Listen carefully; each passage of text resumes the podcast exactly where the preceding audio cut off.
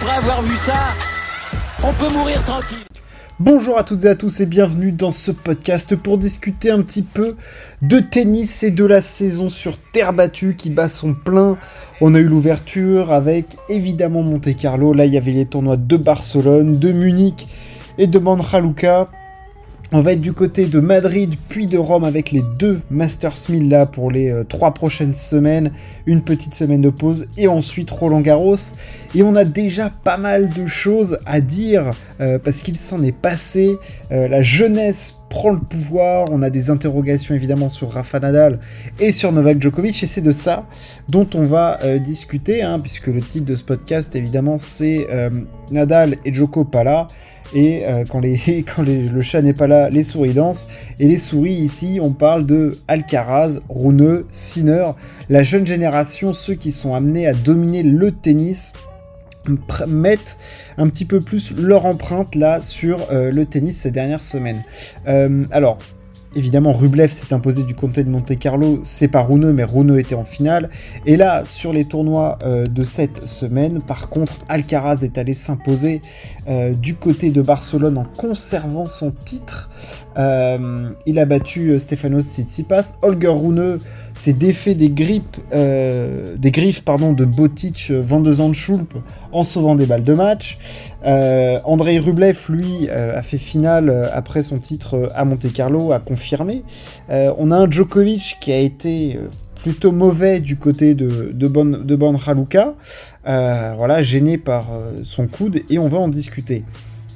Honneur honneur à la jeune génération, honneur à Carlos Alcaraz, honneur à à Holger Rune, Holger à Yannick Sinner qui anime depuis quelques semaines le tennis mondial. Hein. Euh, Carlos Alcaraz euh, gagne euh, à Indian Wells, Sinner fait demi à Indian Wells et finale à Miami. Alors c'est clair que Daniel Medvedev fait de la résistance aussi, mais on voit quand même que ça pousse, ça pousse, ça pousse de plus en plus. Euh, Carlos Alcaraz est juste phénoménal de, constance, de créativité, de, génie. Euh, vraiment, c'est un génie du, tennis, ce mec. Il est capable absolument de tout faire et on voit bien que sur terre battue, même si euh, je pense que son jeu ne s'exprime pas de la meilleure façon possible sur cette surface, il est capable de, de s'adapter et de sortir des amortis absolument phénoménales, des accélérations comme il faut il trouve les bonnes zones, il arrive à être patient. Euh, physiquement, c'est une bête, il se déplace à une vitesse folle, il maîtrise la glissade. Bref, le jeu sur terre battue n'a pour lui pas de secret et il fait euh, encore euh, un titre là et il va aller défendre son titre à Madrid. du coup, il avait gagné l'année dernière en battant en finale Alexander Zverev. L'ami Carlos Alcaraz est vraiment c'est plus qu'un fer de lance de la jeune génération, c'est vraiment un des deux meilleurs joueurs du monde euh, en ce moment, euh, si ce n'est le meilleur joueur du monde, hein, parce que Djokovic n'est pas trop là, j'ai envie de dire. Euh, Nadal n'est clairement pas là. Medvedev sur terre battue et se, défend. Mais voilà, Alcaraz se pose quand même comme plus que la next génération. Quoi. Il c'est déjà le présent Carlos Alcaraz. Et à un degré monte, je vais parler de, Yannick Sinner et d'Olger Rune. Sinner pour moi est en train de passer un cap. Euh, très clairement, euh, j'ai été dur euh, souvent envers Yannick Sinner parce que voilà, il a été propulsé tôt sur le devant de la scène avec ce quart à Roland Garros en 2020 et cette défaite face à Rafael Nadal. voilà, avec son jeu hyper puissant, capable d'envoyer des souches pendant des heures il est capable d'adapter son jeu aussi à plusieurs surfaces, mais il n'y avait pas ses victoires références, ses résultats références, alors il manque toujours pour moi ce, titre référence. Il a des victoires de plus en plus euh, marquantes, hein. là il bat Alcaraz euh, encore une fois euh, du côté de, Miami. Et là, sur terre battue, euh, il a encore fait des très gros matchs, mais il arrive, c'est un petit peu carbonisé. Yannick Sinner, il fait encore euh, une demi en Masters 1000. Voilà, cette année en Masters 1000, Sinner, c'est demi-finale demi. Donc bon, il est, il est, plus que présent et on sait que sur terre battue, c'est une surface sur laquelle il arrive quand même plutôt bien à s'exprimer. voilà, c'est là-dessus, c'est sur cette surface qu'il a eu ses premiers résultats. Et euh, il est sur le devant de la scène, très clairement, lui aussi. Il passe le cap. Je pense qu'il est en train de passer le cap et je pense que dans sa maturité aussi, euh, dans son jeu, il est en train de voilà d'apporter de nouvelles choses, plus de diversité. On sait que c'est euh, un petit peu sa faiblesse. Hein. Il, peut avoir un côté un petit peu monothématique sur un terrain Yannick Sinner, un petit peu trop seulement un, plan A et pas de plan B, comme peut avoir un Carlos Alcaraz qui va te sortir des coups de, génie à longueur de temps. Sinner, pourtant, là, je pense qu'il a débloqué des choses mentalement. Les victoires face à Alcaraz lui apportent, et il a de plus en plus de constance. Et je pense qu'il a très bien fait de, stopper. Voilà, il l'a dit, euh, physiquement, là, il est cuit, il est vidé. Donc, il a, il a stoppé du côté de Barcelone. Il va pas à Madrid, ce qui fait que avant le 10 mai, il ne va pas jouer. Donc là, il va pouvoir se reposer, se refaire une caisse. Euh, voilà, s'il avait des petits pépins, euh, les soigner. Euh, et repartir à Rome, faire à la Rome, se reposer une semaine et après on ira du côté de Roland Garros. Pour moi, c'est la bonne solution. On voit qu'il y en a beaucoup qui sont en train de faire ça. C'est une hécatombe du côté de, Madrid. Il n'y a pas Nadal, il n'y a pas Djoko, il n'y a pas Sinner, il n'y a pas Berrettini, il n'y a pas Silic. Il n'y a, pas grand monde pour l'instant du côté de, Madrid, c'est un peu peu de chagrin. Euh, il va y avoir du coup des, ouvertures de, ce côté-là. Mais euh, voilà, Sinner, lui aussi, euh, passe le cap. Et après, on est obligé de parler d'Olger Rune. Alors lui, clairement, j'ai beaucoup de mal avec ce joueur. voilà, encore un de la Moratoglu Academy avec qui j'ai du mal. Voilà, je le trouve très très hautain sur un terrain de tennis. Voilà, mais je suis forcé de reconnaître que ce mec-là euh, a du talent, euh, a un tempérament, arrive à faire des coups, est très puissant. Euh, voilà, on est obligé de le reconnaître.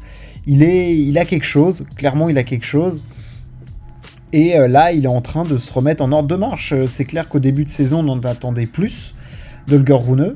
On a été un petit peu déçus avec les premiers Masters 1000, avec l'Open d'Australie, voilà. Et là, sur terre battue, qui est quand même je pense, une surface sur laquelle il a vraiment le jeu, et lui aussi, c'est là, qu'il a eu ses premiers résultats. Faut pas oublier qu'il bat Tsitsipas à Roland Garros l'année dernière, euh, bien qu'il ait gagné euh, du côté de Paris-Bercy sur du indoor, ce qui n'a rien à voir avec de la terre battue, mais quand même, ses premiers résultats, c'est sur terre. Il avait gagné, si je dis pas de conneries, son premier titre euh, sur terre battue, hein, du côté de Munich, il l'a conservé d'ailleurs cette année.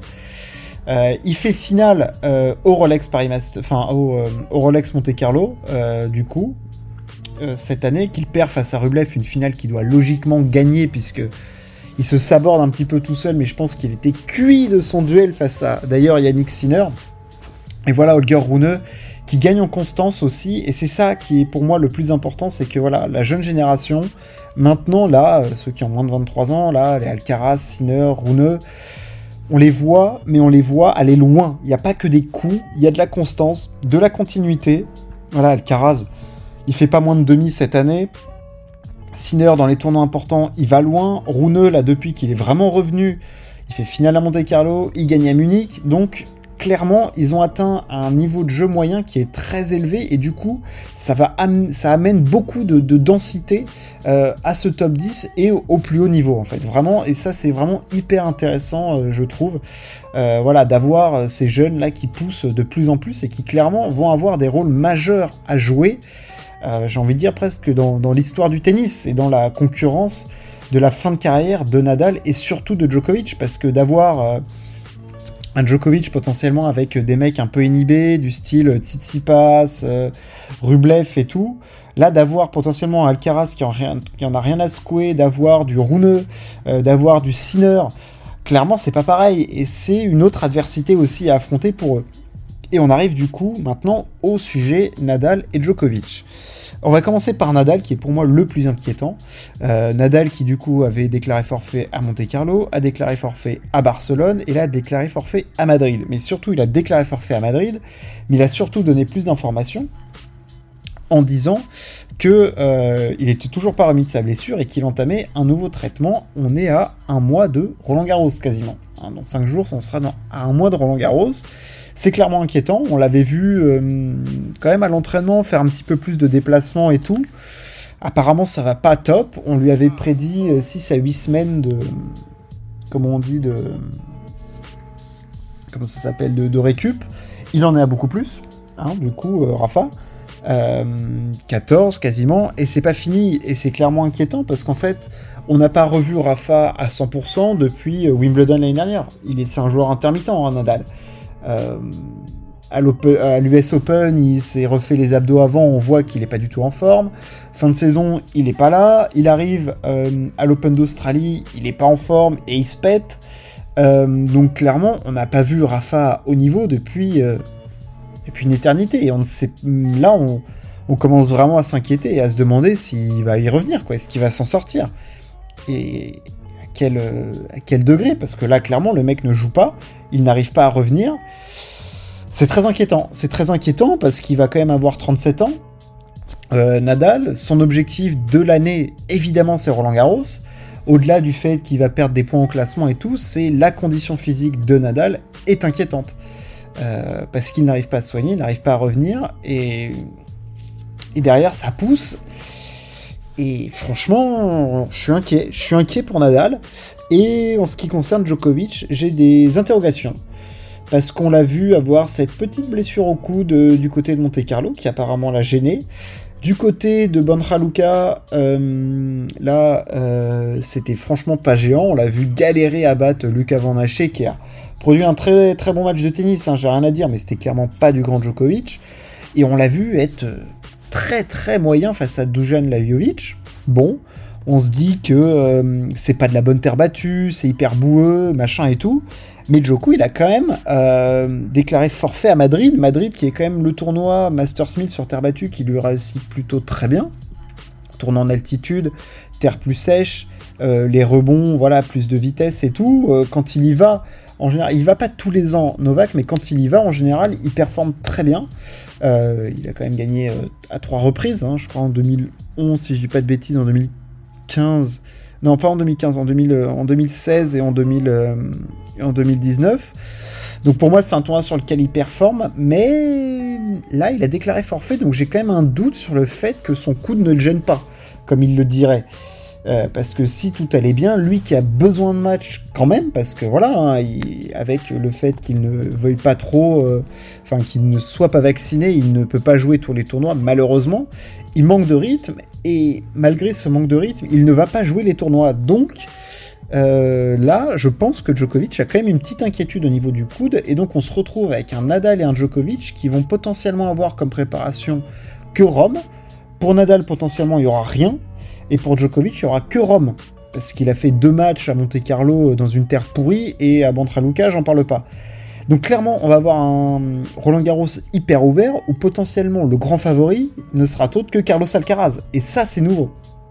C'est nouveau et c'est déjà un bonheur en soi et on n'aura pas loin du Runeux et du Sinner aussi. Donc euh, voilà, la saison sur terre battue, elle est hyper ouverte. Il y a énormément d'inconnus et de choses à discuter. Voilà, je voulais faire un petit point, euh, en avec vous. J'espère que ça vous a plu. N'hésitez pas à partager et à vous abonner. Et on se retrouve très très vite euh, pour de nouveaux épisodes. On débriefera Liège, je pense, demain. Merci de m'avoir écouté. Ciao, à plus.